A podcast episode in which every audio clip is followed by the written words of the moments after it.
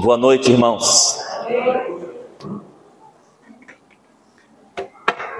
Vocês são muito carinhosos, preciosos.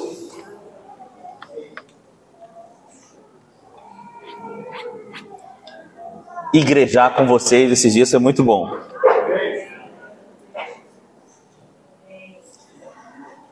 É, eu gostaria de pedir licença nessa noite para fugir do tema na redação. É, na verdade, não é fugir exatamente, mas é falar sobre outra dimensão da família. Está muito forte no meu coração o desejo de repartir com vocês nessa noite sobre uma pergunta simples: O que é igreja? Vocês me dão permissão? Também falando assim no microfone, quem não vai dar, né?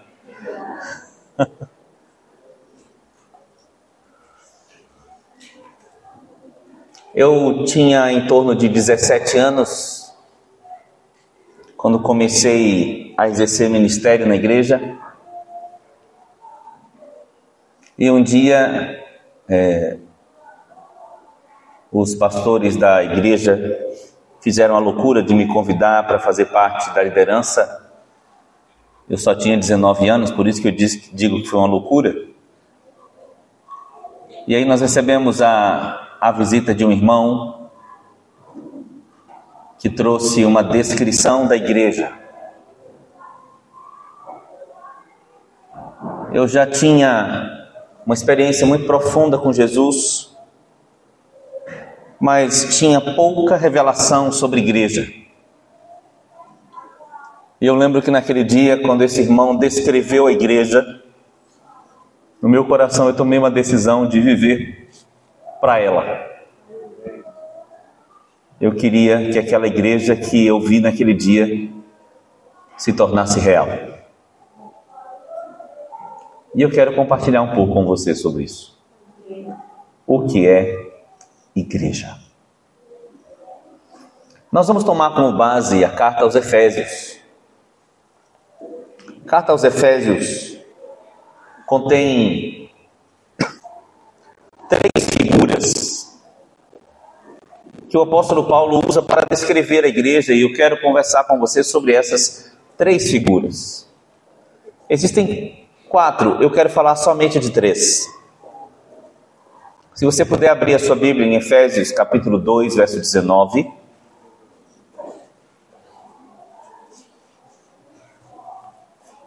Vamos ler. Depois vamos ler mais outro texto de Efésios.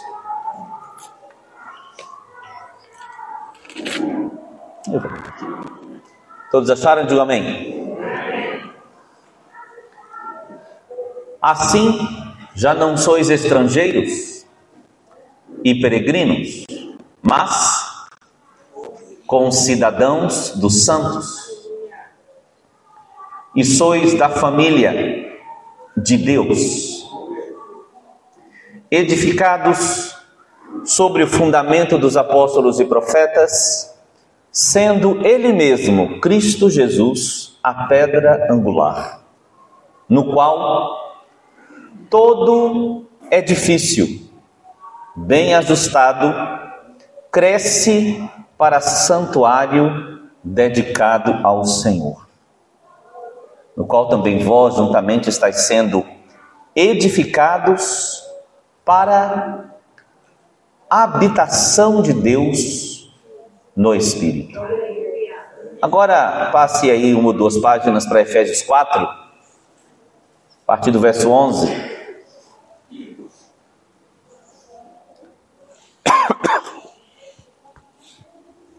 Diz assim: E ele mesmo deu uns para apóstolos, e outros para profetas, e outros para evangelistas, e outros para pastores e mestres, querendo o aperfeiçoamento dos santos para a obra do ministério, para a edificação do corpo de Cristo.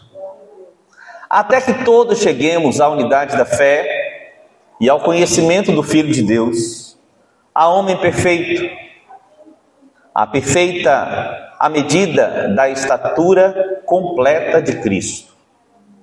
Para que não sejamos mais meninos inconstantes, levados em roda por todo o vento de doutrina, pelo engano dos homens que com astúcia enganam fraudulosamente.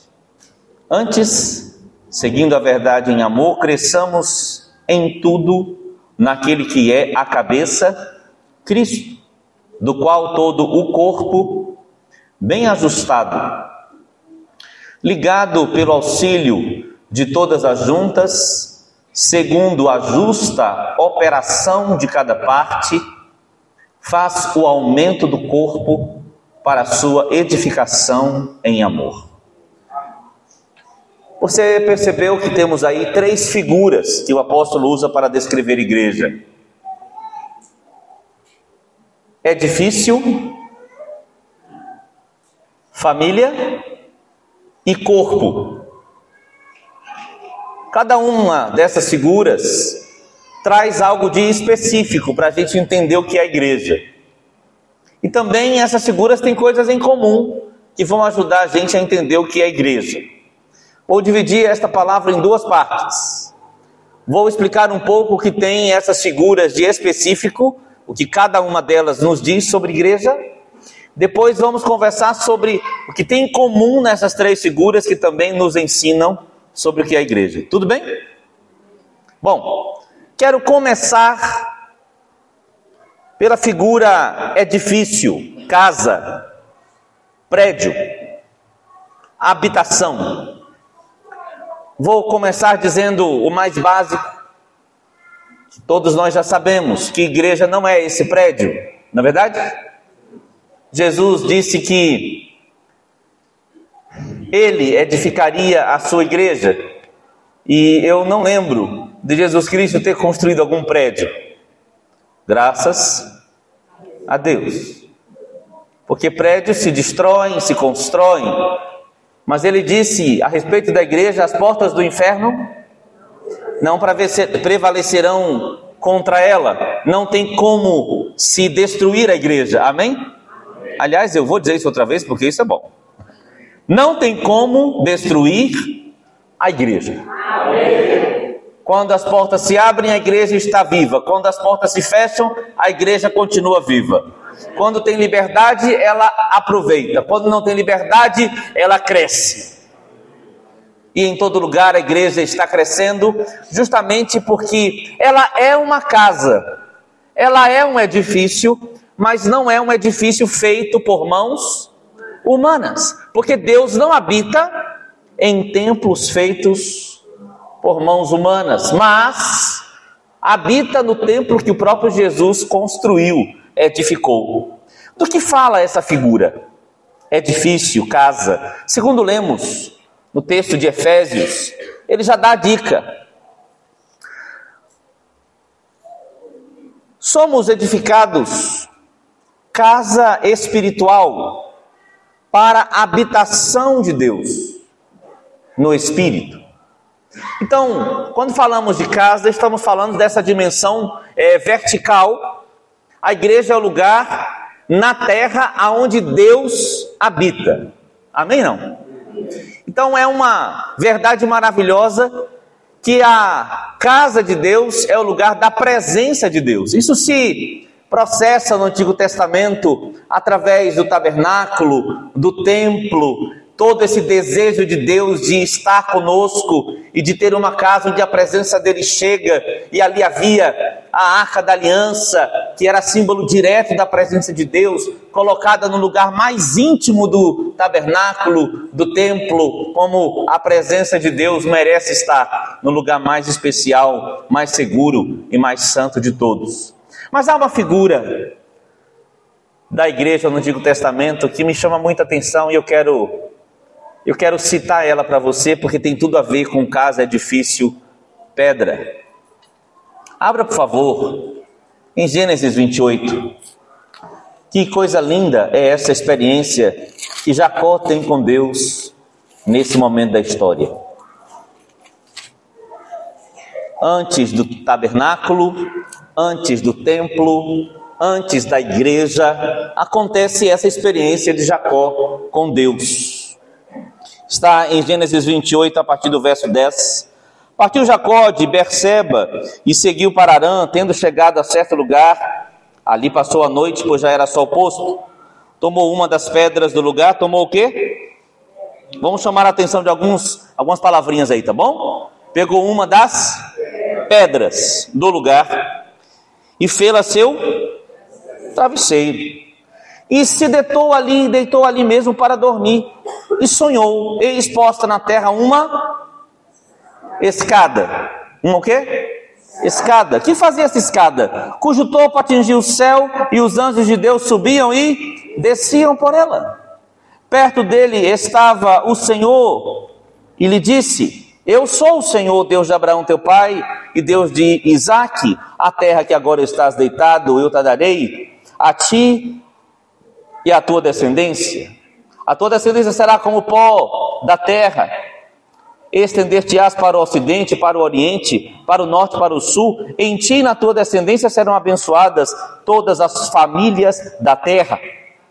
Eis que eu estou contigo e te guardarei por onde quer que fores, e te farei voltar a esta terra, porque te não desampararei até cumprir eu aquilo que te hei referido. Despertado Jacó do seu sono, disse: Na verdade, o Senhor está neste lugar. E eu não sabia. E temendo, disse: Quão temível é esse lugar? É a casa de Deus, vírgula que mais? Leia com alegria. Que que é mais? A porta do céu. Tendo se levantado Jacó cedo de madrugada, tomou a pedra que havia posto por travesseiro e a erigiu em coluna, sobre cujo topo entornou azeite. E ao lugar, cidade que outrora se chamava Luz, deu o nome de Betel. Fez também Jacó um voto dizendo: se Deus for comigo e me guardar nesta jornada que empreendo e me der pão para comer e roupa que me vista, de maneira que eu volte em paz para a casa de meu pai, então o Senhor será o meu Deus e a pedra que erigi por coluna será a casa de Deus.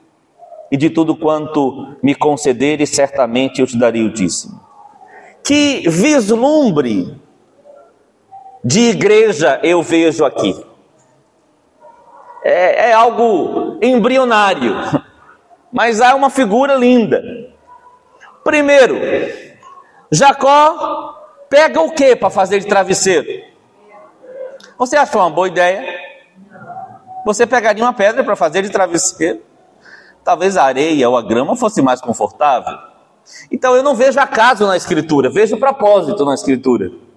E ele pega essa pedra e ele faz de travesseiro. E ali ele dorme, ou seja, a pedra Funcionou. Mas se a gente vê a sequência do, do que se torna essa pedra, a gente vai entender por que funcionou. Porque depois que ele sonha, que ele dorme, ele sonha, ele tem uma visão. Na verdade, ele tem uma experiência sobrenatural lindíssima com o Senhor. E quando ele dorme, ele vê uma escada. E nessa escada acontecia algo fantástico. O que havia nessa escada? Anjos que subiam e desciam. E quem estava ali diante da escada? O Senhor. E quando ele tem aquela visão de uma escada, que faz uma escada? Uma escada estabelece um acesso, caminho. Sim ou não? Entre coisas de níveis diferentes. Já está entendendo o que é a igreja? E aí, tem a escada e os anjos sobem e descem. Jacó viu aquilo e o Senhor ali, e o Senhor relembra a aliança feita e reafirma a aliança. E aí Jacó desperta do sono e tem aquela revelação: esse lugar não é um lugar comum. Isso aqui não é uma mera terra. Isso aqui não é um mero lugar físico. Isso aqui na verdade é casa de Deus. E ele descreve uma propriedade fantástica da casa de Deus. Qual é? Ser a porta do céu. Por que porta do céu? Porque não se vai para o céu sem antes pertencer à igreja. porque é na igreja que a presença de Deus se manifesta, é na igreja que Deus mora, que Deus habita. Nós somos, aleluia, santuário do Deus vivo. Nós somos a casa de Deus. Nós somos a propriedade exclusiva do Pai, aquele povo que Ele santificou e tornou possível de se tornar a sua morada. Sabe, meus amados irmãos, a coisa mais fantástica a respeito da igreja está aqui. Nós somos a casa de Deus. Já já volto para Jacó, mas deixa eu ler primeiro, primeira de Pedro 2, não precisa abrir, só escute. Primeira de Pedro 2,4: Chegando-vos para ele a pedra que vive, rejeitada assim pelos homens, mas para com Deus eleita e preciosa, também vós mesmos, como pedras que vivem, diga pedra viva. Por que pedra viva?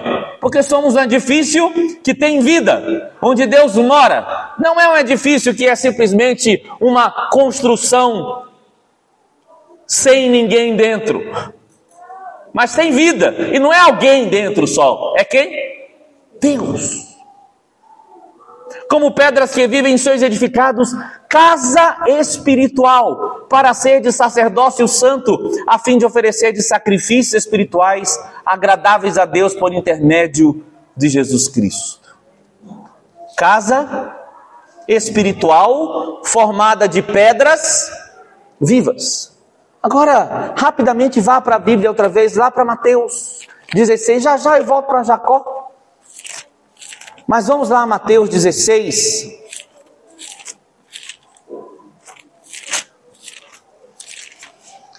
Lembre-se, casa espiritual, pedras que vivem.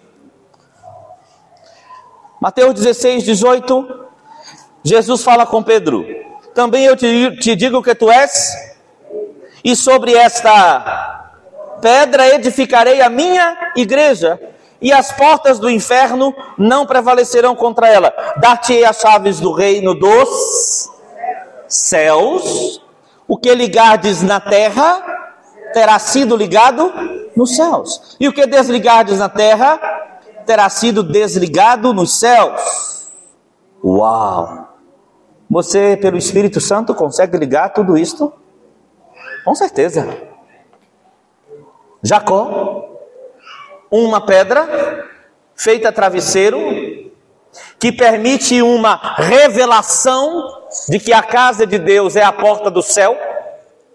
Quando ele acorda, ele pega a pedra que ele fez como travesseiro, transforma em uma coluna. Você lembra que a igreja é coluna e baluarte da verdade? E ele pega essa coluna e entorna o que sobre ela? Azeite, que é a figura de quem? do Espírito Santo, a coisa linda. E tudo fica ligado e confirmado: pedra, coluna, edifício, casa cheia do Espírito Santo de Deus. E assim a gente se torna o vislumbre do céu na terra. E aí Jesus chega para Pedro, e Pedro aqui é um discípulo como eu e você, me permitam. E ele diz: você é Pedro, uma pedrinha. E sobre esta pedra, agora falando do próprio Jesus, pedra maior, rocha mãe, edificarei a minha igreja. E o que acontece quando edifica a igreja? Aí ele diz: Dar-te-ei também as chaves do reino dos céus. O que ligardes na terra terá sido ligado, e o que desligardes na terra terá sido desligado nos céus. E aí eu vou voltar a lembrar para você uma frase da oração do Pai Nosso. Pai nosso que estás nos céus, santificado seja o teu nome, seja feita assim na terra como no céu. O que acontece no céu? através da igreja, pode acontecer aqui. Eu vou resumir bastante esse, essa parte da palavra que eu quero chegar no fim. Mas guarde isso no seu coração. No céu, Deus não tem limites.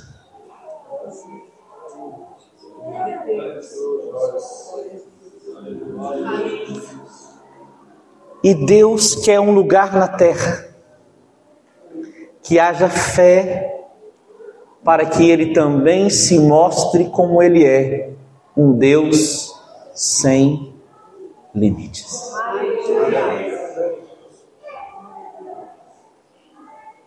Doença, coisa da terra. Saúde, coisa do céu. Escassez, coisa da terra. Abundância, coisa do céu. Pecado, coisa da terra. Santidade, coisa do céu. Assim na terra como no céu. Onde acontece esse tipo de coisa? Na igreja. Por acaso a fé ainda nesse ambiente? A fé na igreja? A fé na igreja para a gente pregar o evangelho? A fé na igreja para a gente orar por cura? A fé na igreja? Morte é coisa? Ressurreição? Vida é coisa do, do céu.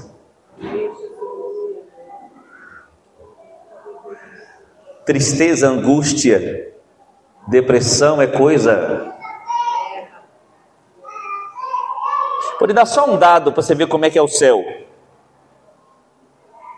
Tem festa no céu quando um pecador se arrepende. Eu acho que tem gente se convertendo todo dia. Já entendeu ou não? Céu é lugar de quê? Festa! Alegria! E nós somos lugar de quê? Ó dia, ó noite. Não! Assim na terra. Mas tudo isso é provocado por quem? Não é pelas luzes, nem pela música, nem pelo lugar lindo. Aliás, esse salão é muito bonito não é provocado por nada que a gente possa inventar. Não precisa inventar. É só prestar atenção. Descansa sobre a pedra. E deixa a presença vir.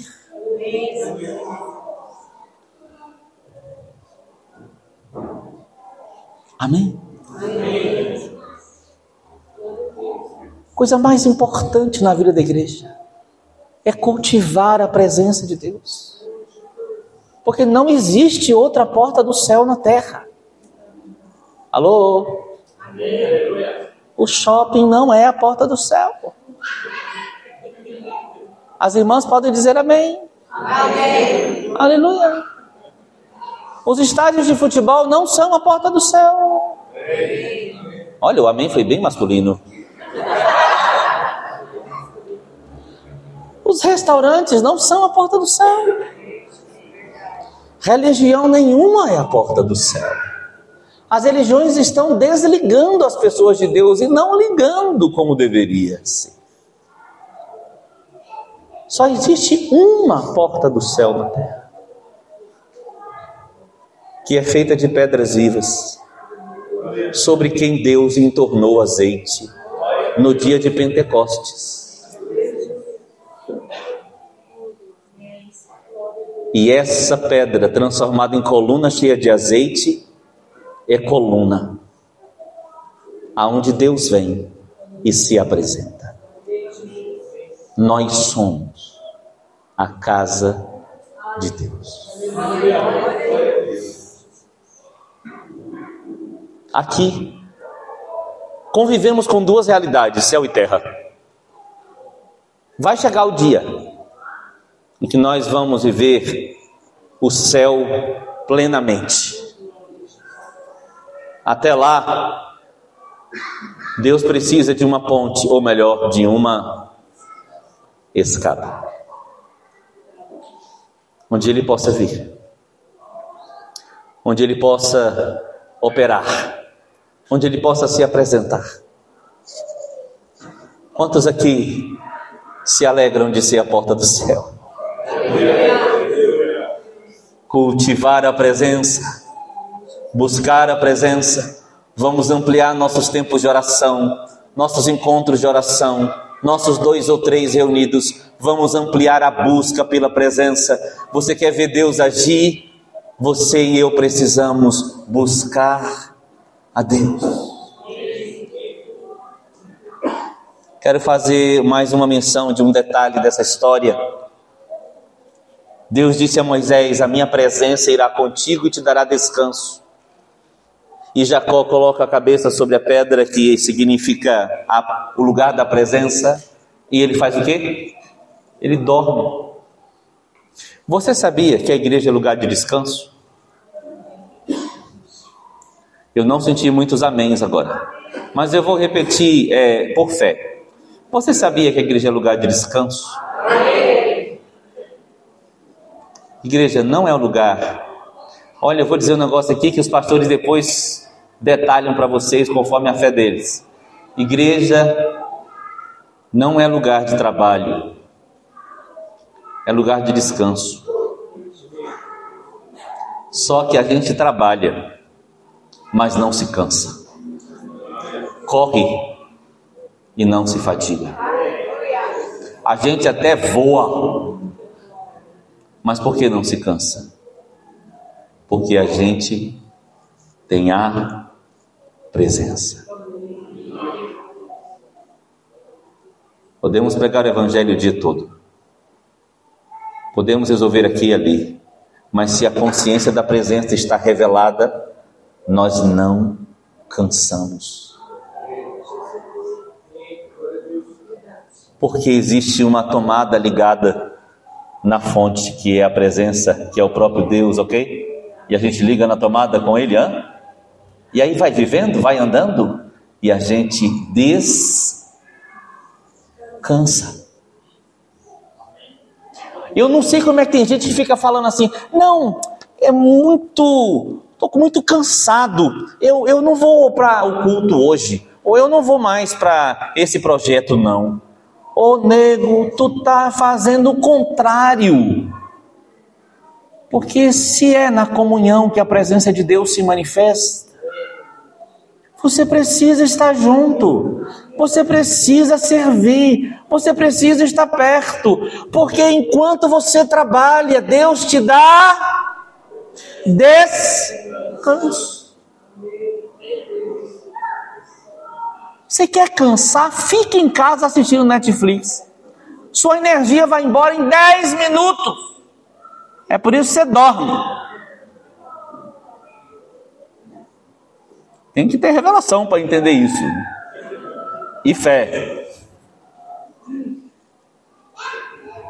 Fui muito abençoado hoje conversando com a irmã Ruth. Como é linda. Ah, deixa eu falar. Você não falou um monte comigo hoje? Deixa eu falar agora.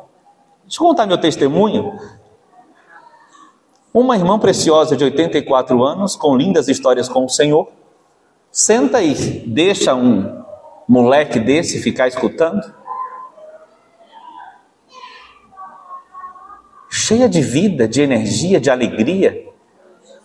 Aí eu entendi, ela ficou contando história, contando, contando, contando. No final ela falou assim: Eu acho Deus maravilhoso. Eu e ele somos companheiros. Uh! O segredo da vida longa. Apresente a presença.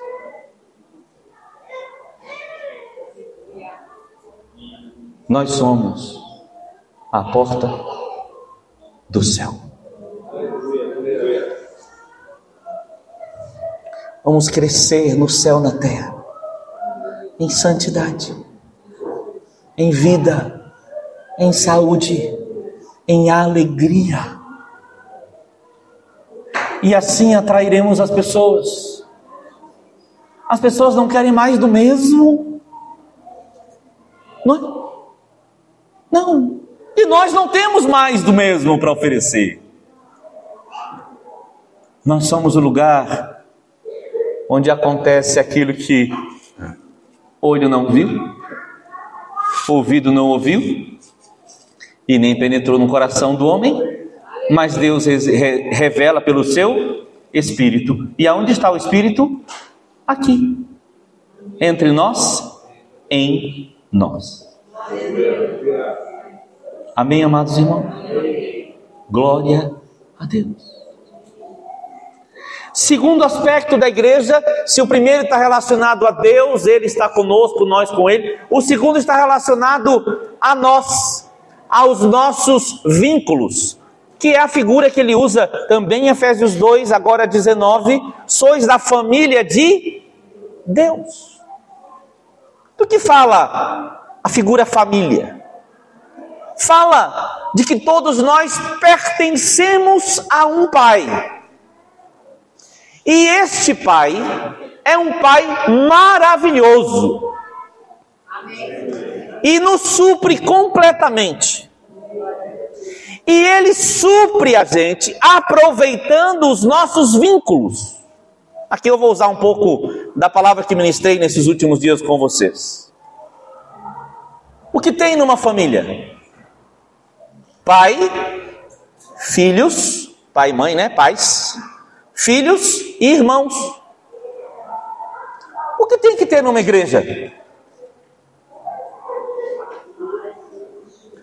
Pais, de quem toda a família na terra toma o nome, de Deus Pai.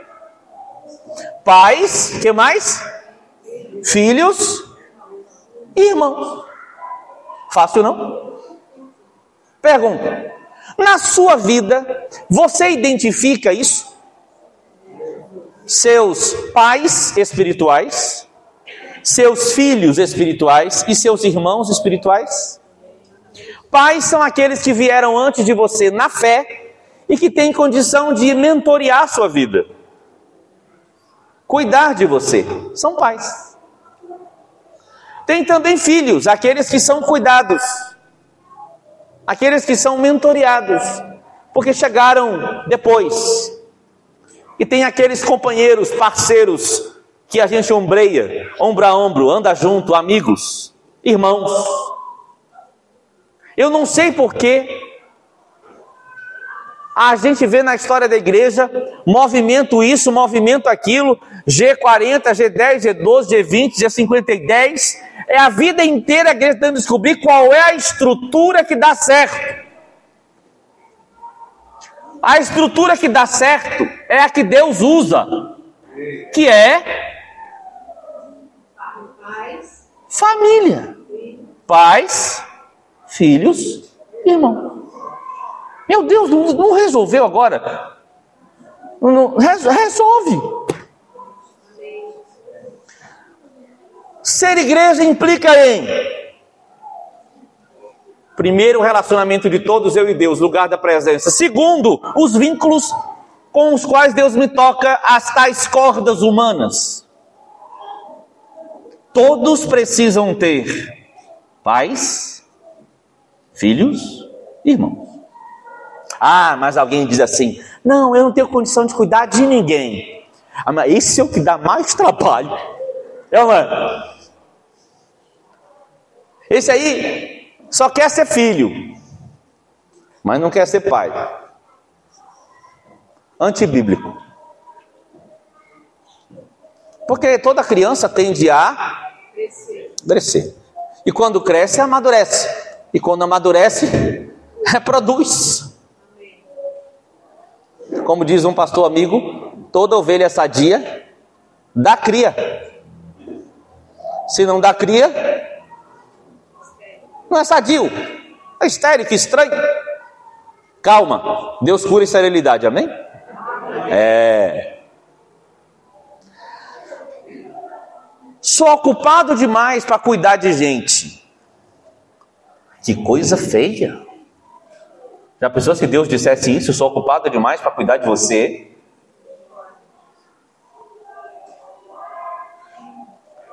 Todos nós fomos chamados para fazer discípulos de todas as nações. batizando-os em nome do Pai, do Filho e do Espírito Santo e ensinando-os a guardar todas as coisas que eu vos tenho ordenado, disse Jesus em Mateus 28. E aí ele diz a garantia: E eis que estou convosco todos os dias.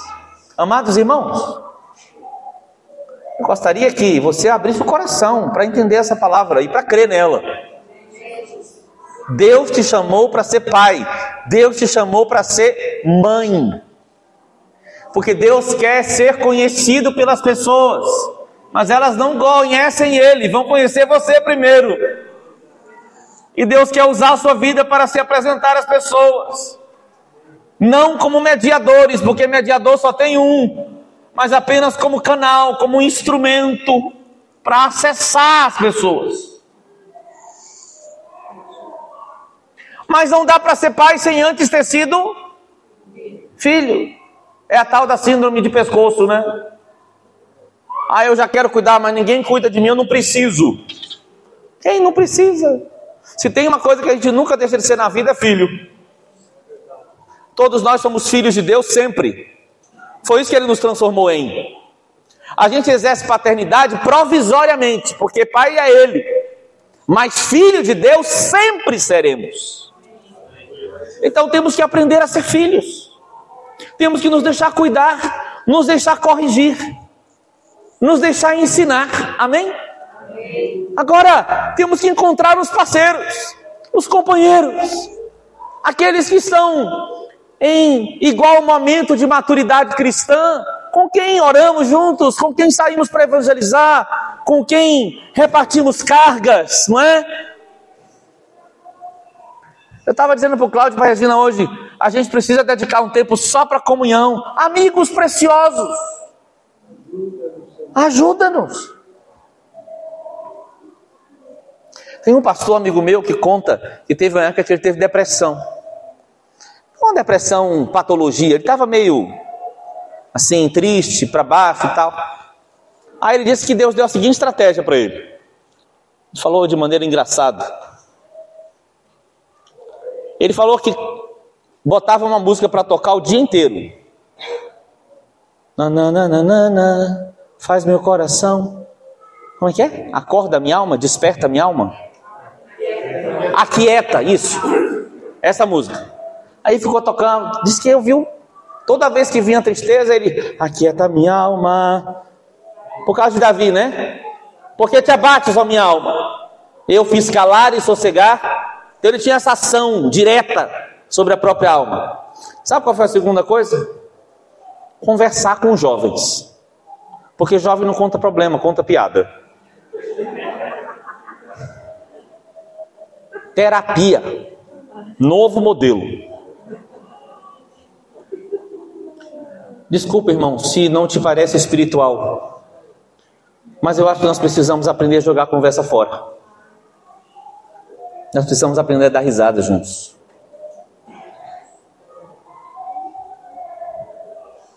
Nós precisamos jogar uma bolinha. Ai meu Deus, normalmente acontece cada coisa nesse negócio.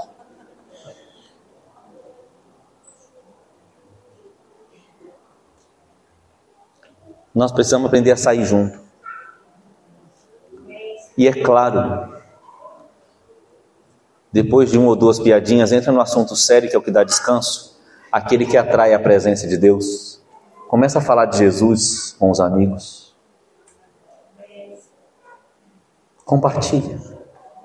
Tem comunhão. De repente, você está descansado. Porque com o irmão junto de você e você junto do irmão, o Senhor acabou ordenando a bênção e a vida que dura para sempre. Que é a igreja? Família. Lugar de pais, filhos e irmãos. Terceira figura. Lemos Efésios capítulo 4 e Paulo chama a igreja de corpo. Primeira figura fala de nós e Deus. Segunda figura fala de nós e nós entre nós. Terceira figura fala de a interação entre Deus e nós, nós e Deus e nós uns com os outros. Porque se cada parte da igreja é uma parte do corpo e cada parte do corpo recebe uma função que é derivada de um dom de Deus, todo mundo tem alguma coisa de Deus para repartir. E aí a igreja funciona, diga funciona. O que é funcionar? Exercer função.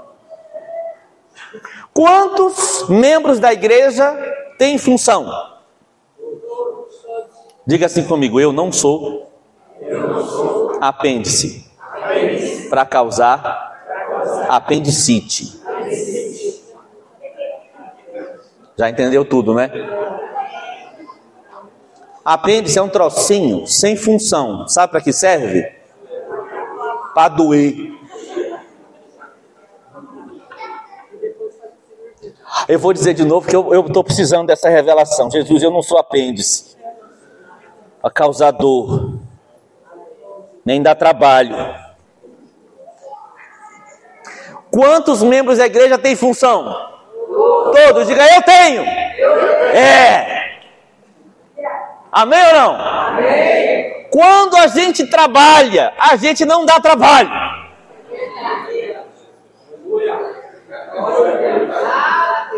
Mas não, deixa eu te contar um negócio. Esse negócio de clero e leigo, que nasceu no inferno, acabou.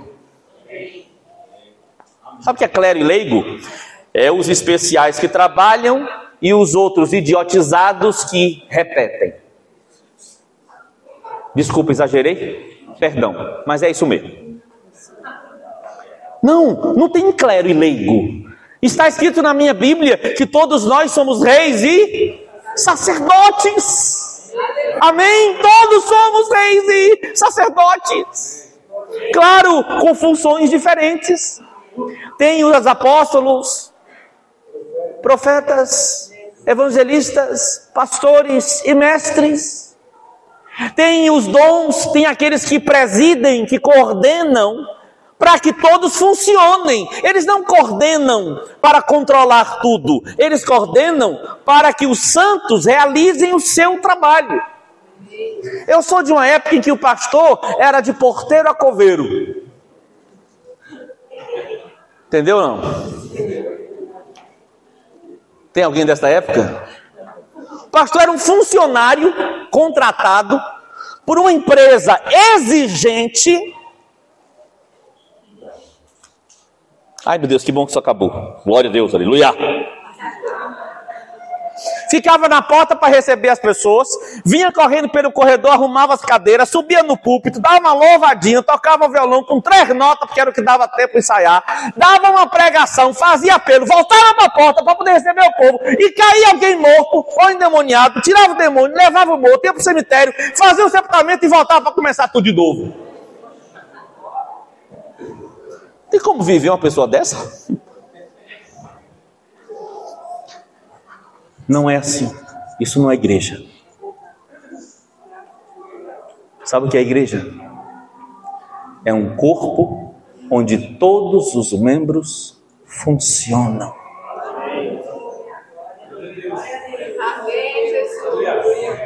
Então, a partir de hoje, chega para os seus pastores, pergunta: Meu amado pastor, eu quero servir. Como eu posso te ajudar? Aleluia.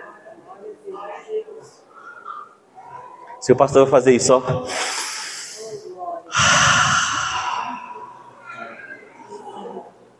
Sorrisão.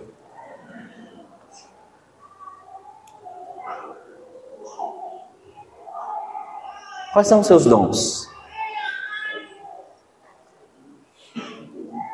Alguns têm afinidade com crianças, outros mais com adultos, outros têm afinidade com os mais pobres, outros com os que têm mais condição financeira.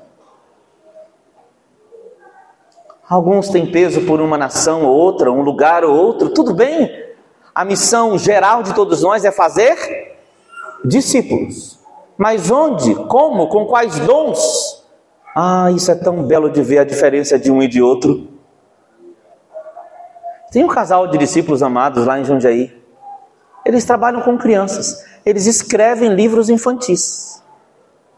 Eu nunca vi ninguém com a graça que eles têm para cuidar de criança. Eu não tenho. Aliás, eu tenho pânico com criança. Porque eu acho que é tão especial cuidar delas que eu tenho medo de fazer coisa errada, entendeu? Eu tinha que passar dois meses dando aula para criança de 6, 7, 8 anos. Eu tinha que orar muito para entrar na sala. Senhor Jesus. Descobri que elas são fofas. Dons diferentes, graças diferentes, falas diferentes, jeitos diferentes de ser.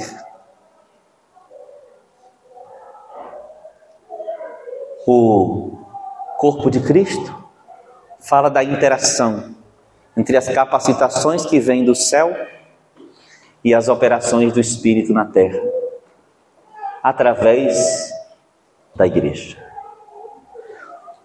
Cheguei na metade da palavra. Tu já está apaixonado pela igreja? Porque eu sou. Coisa linda, que ideia fantástica. Deus estabeleceu na terra uma casa para ele, formada de gente com quem ele reparte a vida dele, para todo mundo funcionar com alguma coisa que é típica do céu, atraindo a terra para ele formar a nação dele, até que um dia ele volte e faça tudo ficar consumado.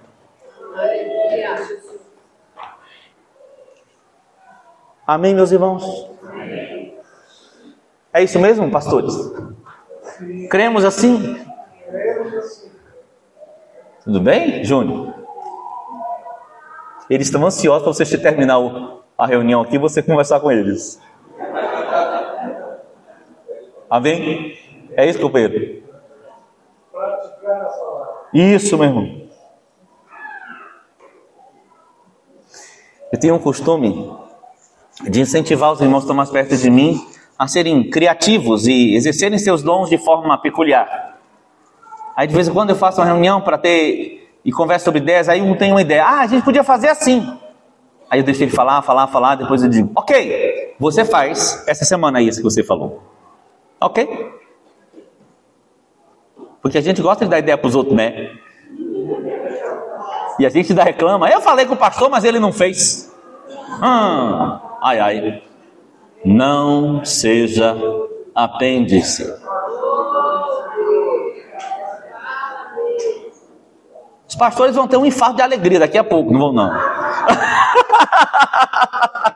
vão não.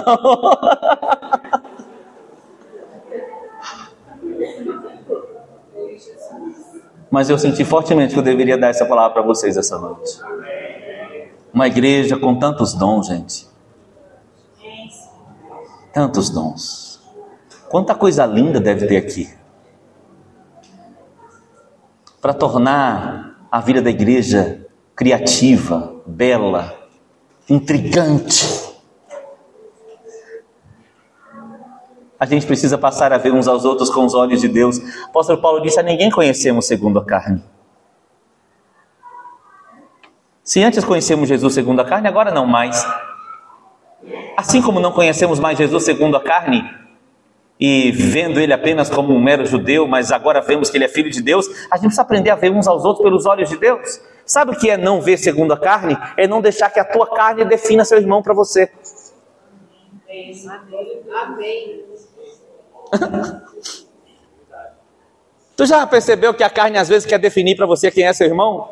E você só vê os defeitos, os problemas dele, as lutas dele, as dificuldades dele, e a sua carne ainda te diz: não vai lá não, fica longe mas pelo Espírito você vai enxergar o que Deus deu a essa pessoa. Você vai ter motivo para se relacionar, motivo para estar perto, porque aquela pessoa não é só o pé torto dela. Aí tem que ter vindo outro dia aqui para ter entendido essa palavra agora. Pega na internet depois. Ver segundo o Espírito é deixar que o Espírito Santo te diga quem é seu irmão.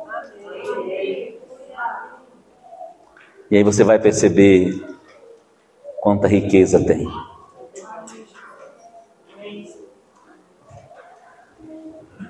Aleluia. Ficou claro que essas três figuras têm de peculiar, uma em relação a Deus, outra fala dos relacionamentos e a outra dessa interação de dons e ministérios do céu atuando na terra através da igreja. Agora eu quero falar sobre os aspectos em comum dessas três figuras, porque é de uma beleza incrível. Você ama a Bíblia, irmão? Menino, é fascinante. É fascinante. Presta atenção. Primeira coisa em comum nas três figuras: todas elas falam de muitas partes. Quer ver? É difícil, é feito de muitas pedras. Família, no mínimo duas ou três pessoas. Corpo, muitos membros. As três figuras falam de muitas partes. O que isso nos ensina?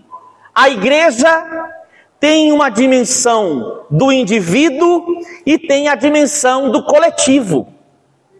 Quer ver? Nós estamos aqui em duas congregações reunidas nesse lugar.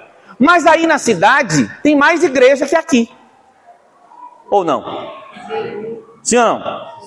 Então, veja, eu sou uma pedra, como pedra, eu sou igreja, tudo bem? Você é uma pedra viva, você também é igreja. Mas quando juntamos as pedras, continuamos sendo igreja em uma dimensão maior, ok? Então nós precisamos das duas coisas. Nós precisamos reconhecer igreja, o indivíduo, igreja, o grupo de dois ou três. Aliás, Jamê diz uma coisa interessante: tem duas coisas que não dá para fazer sozinho: casar e ser igreja. Porque você é igreja no sentido de que o Espírito Santo habita em você. Mas Deus se move quando você se junta com outro. A coisa acontece de forma multiplicada no dois ou três. E aí você precisa lembrar que coisa linda, nós estamos aqui com um irmão pastor na Índia, Peter. Casado com Hã? Cris, brasileira, né, Cris? 42 igrejas na Índia. O irmão cuida. Hã? Desculpa, 52. Mas o alvo é 100 até 2023. Digam amém. Assim seja. Nós somos um com esse irmão. O nosso povo é o único povo espalhado pela terra inteira.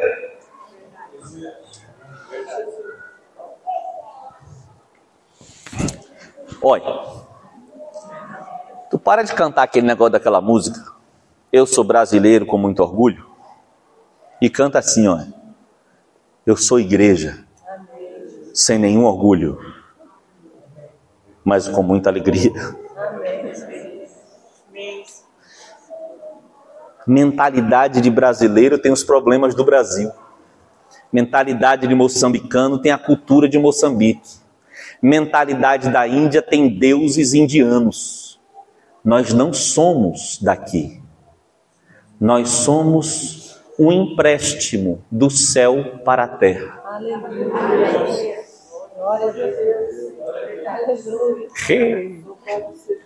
Amém. Estamos espalhados, aliás, permitam-me, estamos infiltrados nas nações. E infiltrados nas nações, a gente altera as culturas, transtorna os lugares, afeta o status quo porque nós somos o povo do céu na terra. Uh! Diga se a gente não é legal. que coisa linda aí pelas nações. Vai na Índia, liga para o Peter. Irmão, aumenta o feijão. Tem feijão lá? Não? O que, que eu diria para aumentar? Hã? Põe o, põe o curry.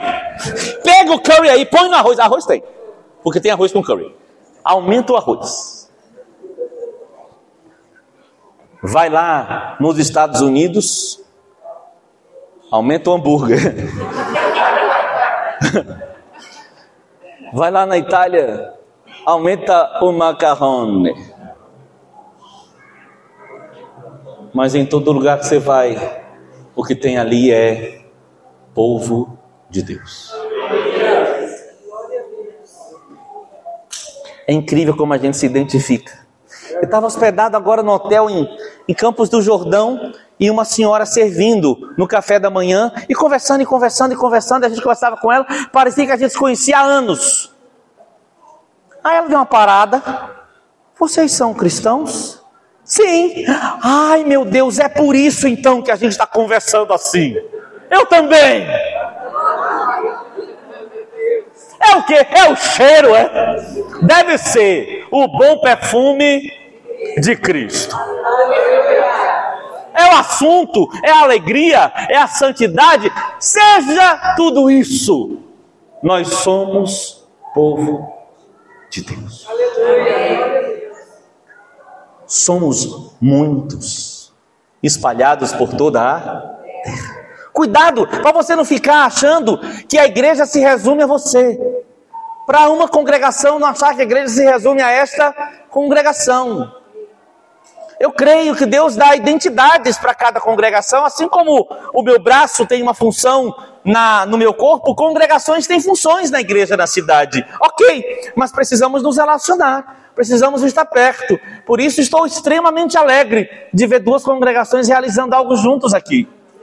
Aleluia! Glória a Deus! Unidade do corpo de Cristo, projeto eterno. Diga, somos muitos. E bem legais. Ah, deixa eu curtir a gente. Eu costumo dizer aos irmãos lá de um dia, gente, como eu gosto da gente. Ah, você não faz isso com sua família? De curtir seus filhos? curtir seu pai, curtir sua mãe, marcar as festas para celebrar. E por que não fazer isso com a igreja, se ela é a família de Deus? Ah, eu gosto da gente.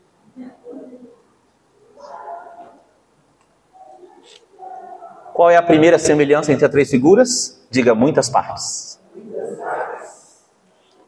Tem o macro e tem o micro. Agora, quantas partes são importantes dessas todas? Quantas? Todas.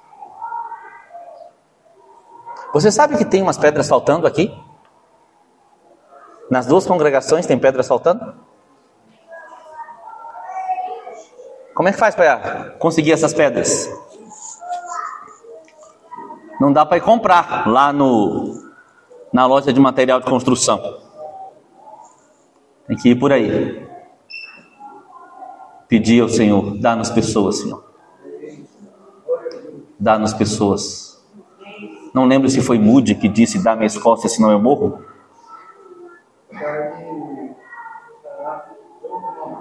Knox. A Escócia foi Knox. John Knox. Dá-me a Escócia, senão eu morro. Que tal a gente orar, dá-me Maringá? Com que motivação? Falar no fim do ano que a gente batizou 498? Não. A motivação é completar a casa do rei. Que ele tenha o resultado do seu penoso trabalho. Amém. Segunda semelhança. Todas as figuras falam de partes interdependentes, interconectadas. Por exemplo, como é que se faz edifício com pedra? Jogando as pedras? Como é que faz? Vamos lembrar como é que fazia na época, templos de pedras, não é de tijolo facilzinho, né? Pedras têm que ser talhadas, e tem que se procurar encaixar cada pedra no seu devido lugar. Como é que se faz família? Com gente aleatória? Começa primeiro com um casando com outro que Deus mandou, e filhos que Deus mandou, e tudo isso com uma relação de interdependência que nós comentamos aqui. Só dá para ser marido se tiver uma esposa, só dá para ser esposa se tiver um marido, só dá para ser pai se tiver filho. Só dá para ser filho se tiver pai. Tem uma relação de interdependência na identidade de cada uma dessas partes. E o corpo? A cena é esdrúxula. Tu já pensou um saco de membros? O que você falou? Que o quê? Nojo? Que estranho. Não é? Um saco de, um saco de partes de corpo.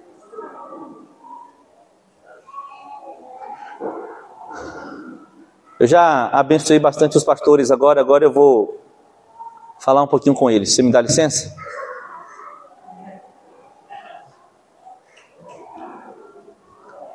A gente tem que tomar cuidado para não procurar só os iguais. Porque os iguais são sacos de membros. Pode ser fácil de guardar, mas não funciona.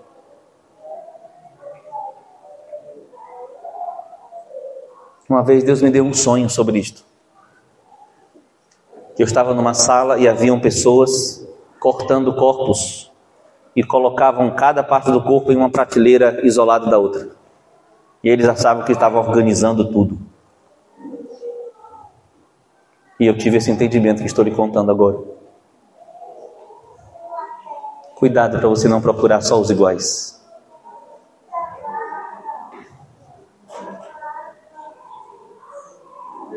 Igreja não é um saco de membros. Igreja é formada de partes que se ligam, que se conectam propositadamente para produzir movimento, produzir vida, produzir funcionalidade. Eu só estou conseguindo mexer os ossos da minha mão porque entre eles tem um negócio chamado, chamado lembre de Efésios 4 tem um negócio chamado de juntas e ligamentos. O que fazem as juntas e ligamentos? Permite função realizada. Mas tem membro querendo ficar somente com as partes iguais e sem se ligar, que não dá trabalho. Não é? Curtir. Ouvir o diferente às vezes é tão trabalhoso, né? Eu já estou adiantando a terceira semelhança. Deixa eu voltar para a segunda. Deus estabeleceu que nós tivéssemos uma identidade como parte, mas só tivéssemos vida ligados a outras partes. Amém? Isso é relacionamento. Vamos simplificar? Isso é amizade. Isso é reconhecer que eu preciso estar perto de. E por favor, não se constrói relacionamento por métodos virtuais. Igreja é ósculo santo, é sentar à mesa. O virtual funcionou na pandemia numa situação de exceção. Mas foi precário. Sim ou não? Toma cuidado. Irmãos que ouvem pela internet palavras, desprezam, se só ouvem pela internet palavras aleatórias, desprezam o conselho de Paulo a Timóteo quando disse: presta atenção no que eu ensinei para você, sabendo de quem você aprendeu. Então Paulo está pedindo para Timóteo prestar atenção na palavra e na pessoa. Porque é relacionamento. Não é delivery de mensagem. É fácil produzir pregadores. Mas não é fácil gerar relacionamentos. Entende? Diga comigo, partes interconectadas. Percebe isso nas três figuras? Sim ou não? Como no edifício, pedras sustentam umas às outras, uma vez que foram conectadas com ajuste. No corpo, partes estão ligadas de acordo com suas funcionalidades. Na família, todos existem e exercem seu papel, porque existe para quem exercer o papel. Agora vamos à terceira semelhança entre as figuras, que eu já dei uma adiantada.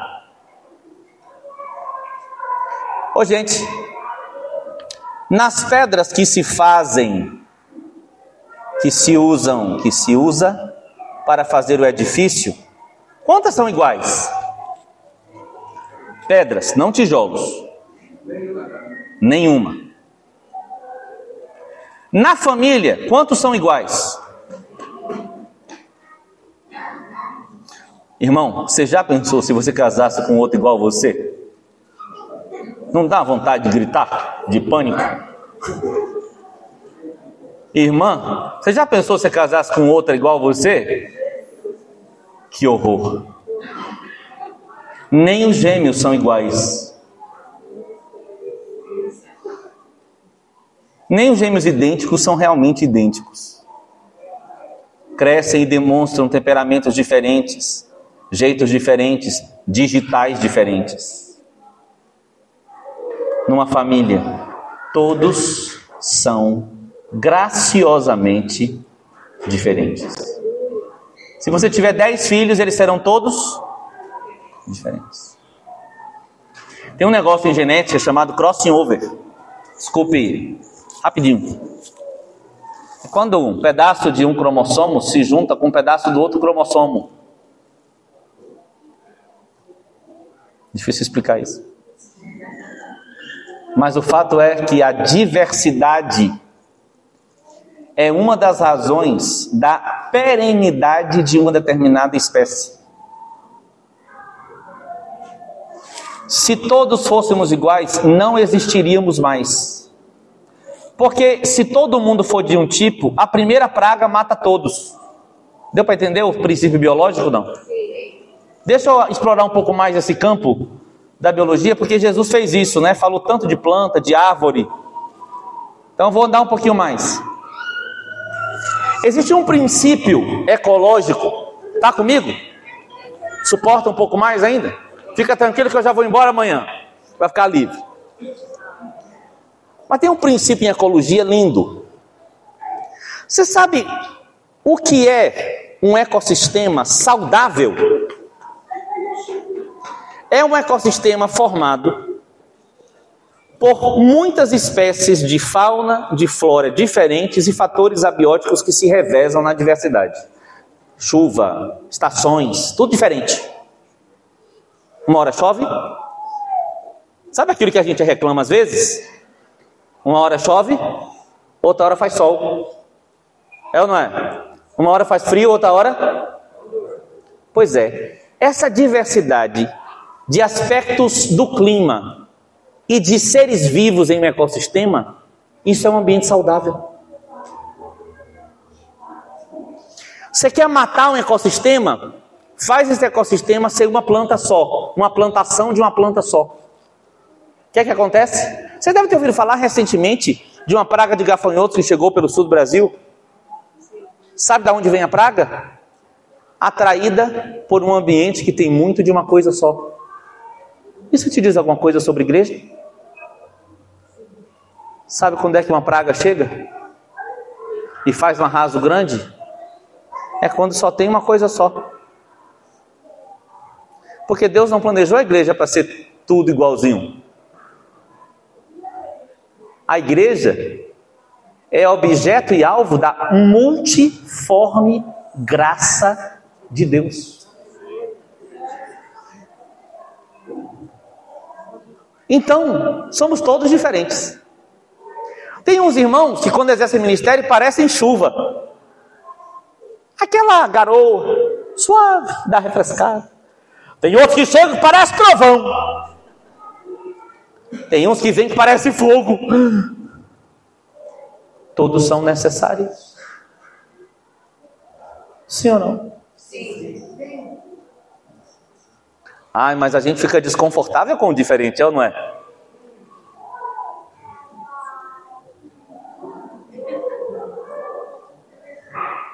Não, aquele irmão fala estranho, né? Não, aquele irmão, ele ele tem uma forma esquisita de comer, né? Ele come coentro. Que horror! Tem gosto de percevejo. Eu sou o cara que come coentro, tá? Coentro. Ó, que benção. Ele gosta de peixe, eu odeio peixe. E a gente vai rotulando as pessoas entre os que ficam longe e os que podem ficar perto. Resultado: doença, escassez. Igreja não é um armazém de membros iguais. É corpo vivo, formado de gente diferente. A gente precisava crescer um pouco mais na contemplação da criação, porque a criação revela a glória de Deus. Ela não é Deus, ela não é a glória de Deus. Ela só dá sinais de. Eu lembro quando eu estava na faculdade, eu estudei em escola pública, não tinha acesso a microscópio, eu fui para uma faculdade federal, que ainda que federal, meio sucateada, tinha microscópio. Eu lembro a primeira vez que eu olhei através de um microscópio e vi um folíolo de uma folha de elódia. Sabe o que é elódia? É uma plantinha de aquário que parece um alecrim. Aí botaram lá a folhinha para eu ver no microscópio. É um mundo lá dentro. E eu tive uma explosão de adoração no meio do laboratório da Universidade Federal da Bahia. E eu falei: Louvado seja Deus! Foi. Aí os colegas: Você está maluco?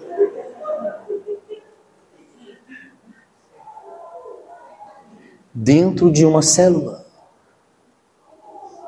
Tem centenas de coisas diferentes fazendo aquela célula funcionar. Por que, que a gente tem mania de botar só os iguais na célula?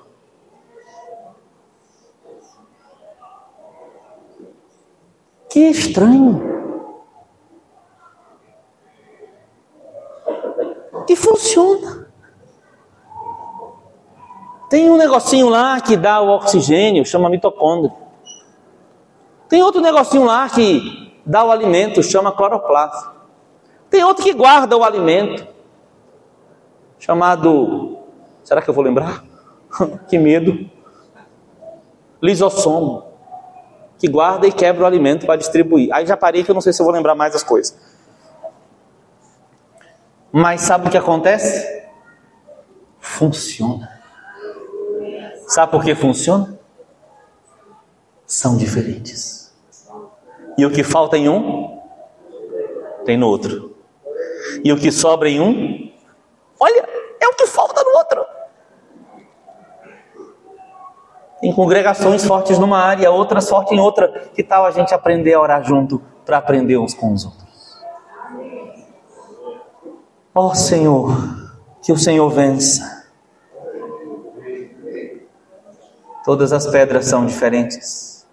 Todas as pessoas da família são diferentes. Todas as partes do corpo são diferentes. Agora eu quero sua atenção para a parte mais linda de toda essa ilustração sobre igreja. Espírito Santo, eu peço ao Senhor que especialmente venha aqui nesta hora.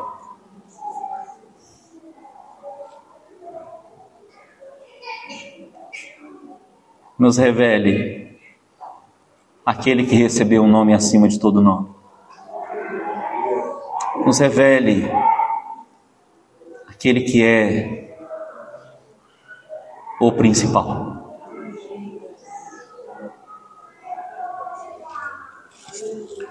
No edifício, ele é chamado de pedra de esquina ou pedra fundamental.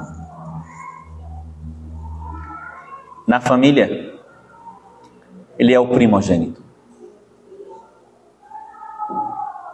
No corpo,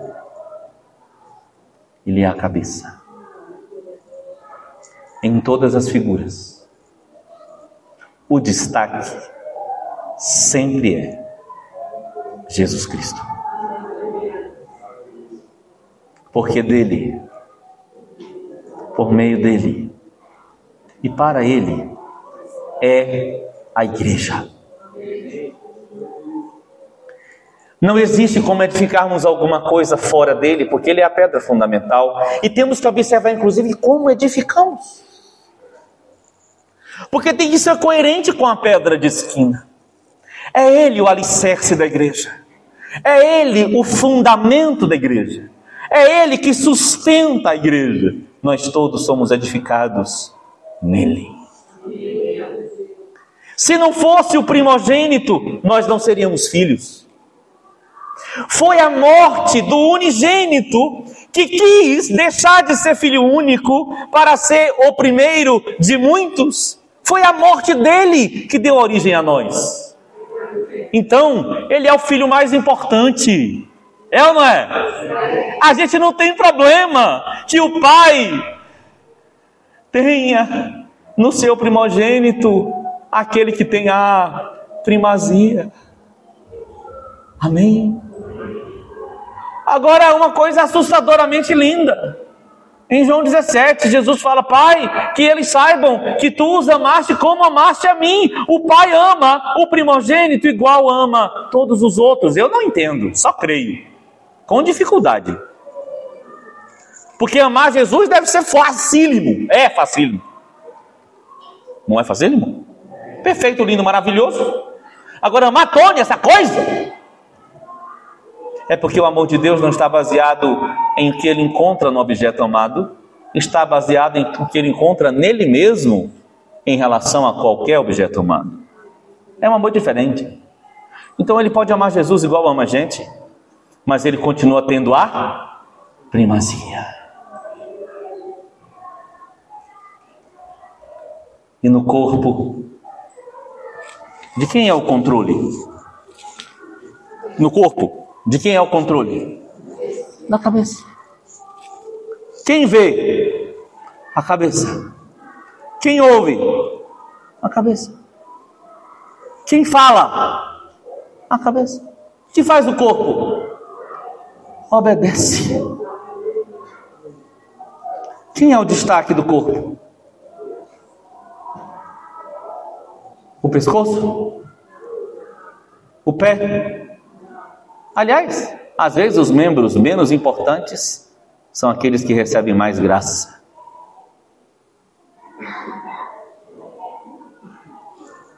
De quem é o destaque? Eu não consigo parar de falar isso. O destaque é do Senhor Jesus. Ele é a cabeça. Todo comando, todo controle, toda ordem, toda direção, toda glória, toda identificação tem que ser com Ele. Onde está o rosto? No braço? Onde está o rosto? O que faz o rosto? Alguém pode me conhecer pela mão? Pela perna? Como se conhece uma pessoa? Onde está o rosto? Pelo que somos conhecidos? Pelo jeito dos pastores? Pelo jeito do povo? Ou porque se vê em nós o rosto de Cristo? Tem algumas denominações que parece que o pessoal faz curso para falar igual o seu líder mesmo tom de voz, mesmos verbos.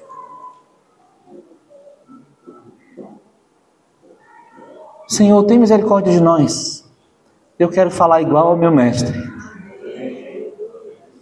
Eu quero parecer com ele. Para quê? Para que quando alguém olhar para mim, veja ele. A identidade da igreja não tem a ver com suas características específicas, mas com o rosto de quem ela demonstra com as suas características. Por isso gosto do que disse João Batista. Falaram para ele: Você não é o Cristo? Por que acharam que ele era o Cristo? Porque ele fazia coisas parecidas com aquelas que estavam profetizadas que o Cristo faria. Que diz João Batista? Ah, eu não sou Cristo. Eu batizo vocês com água para arrependimento, mas quando ele vier, ele vai batizar vocês com o Espírito Santo e com fogo. E olha, eu não sou digno nem de desatar as sandálias do pé dele. E aí João Batista ficou esperando ele chegar. Quando ele se aproxima, e o pai revela a João Batista que era ele, João Batista com alegria diz: É ele. Eis o Cordeiro. Foi dele que eu falei. Olha para ele. Igreja, olha para ele. E aí disse João Batista: importa. Tem uma coisa importante para toda pessoa que é a igreja. Essa coisa importante não é que ela encontre seu lugar ao sol. Essa coisa importante não é que ela consiga ser alguém. Essa coisa importante é que ele apareça. Ele cresça. E a gente vá diminuindo. Para quê? Para que ele cresça.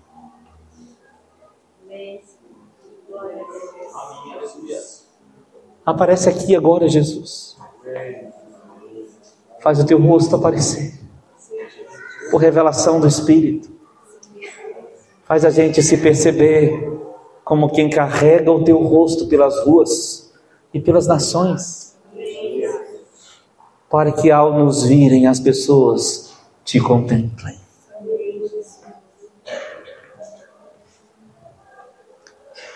Posso te convidar para ficar de pé? com sua Bíblia aberta em Colossenses, capítulo 1.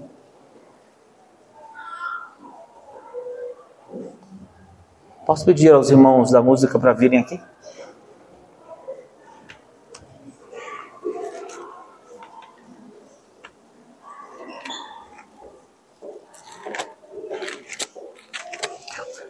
A gente pode cantar o único que é digno? Pode.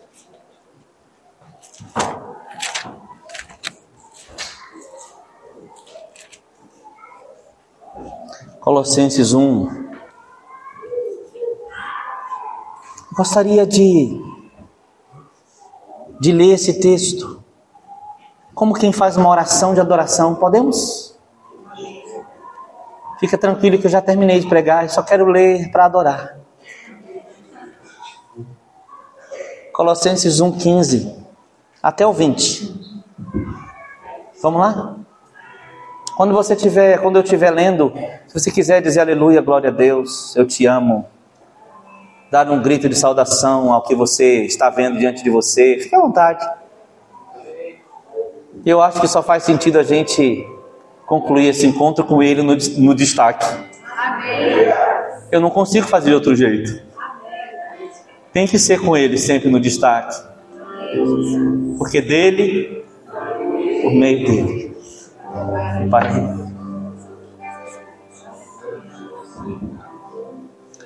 Ele é a imagem do Deus invisível.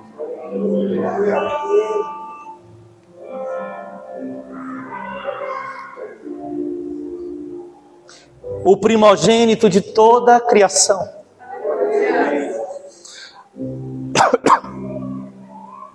Pois nele Nele foram criadas todas as coisas, nos céus, sobre a terra, as visíveis e as invisíveis.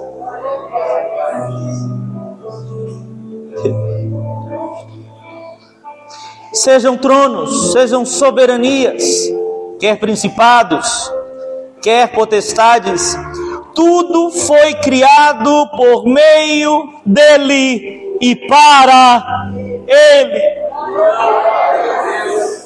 Ele é. Ele é antes de todas as coisas.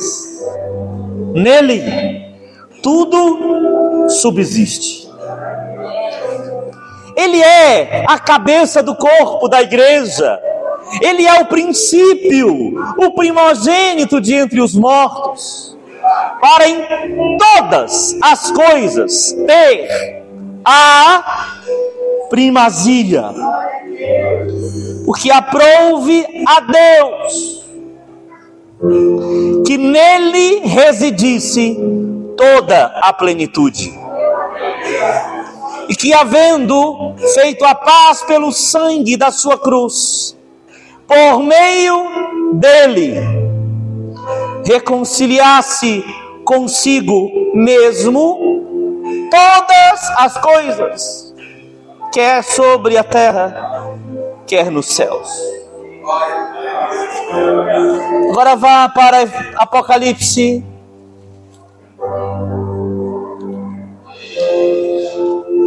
Capítulo 19.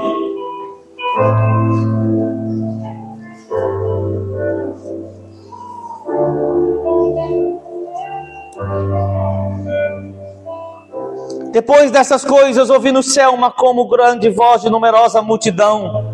Diga eu estou lá. Uma numerosa.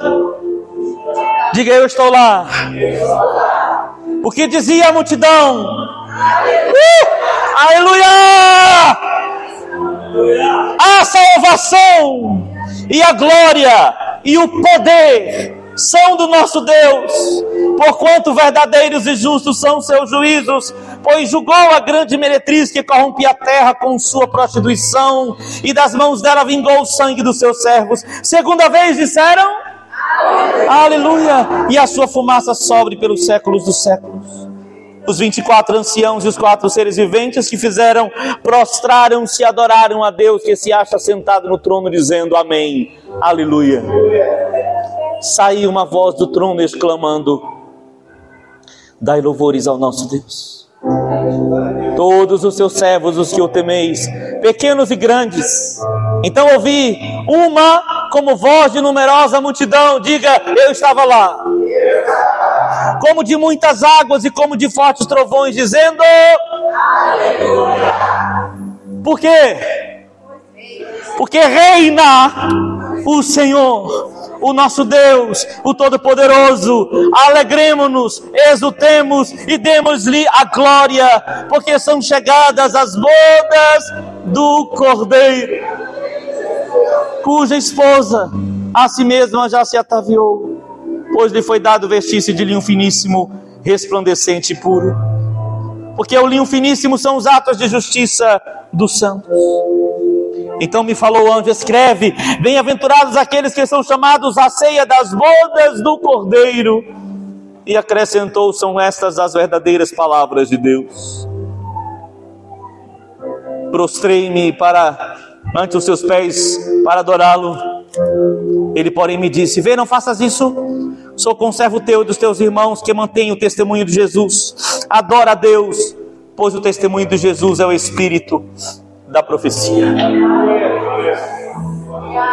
Qualquer profecia só faz sentido e só é verdadeira se testemunha de Cristo. Porque dele, por meio dele, adore-o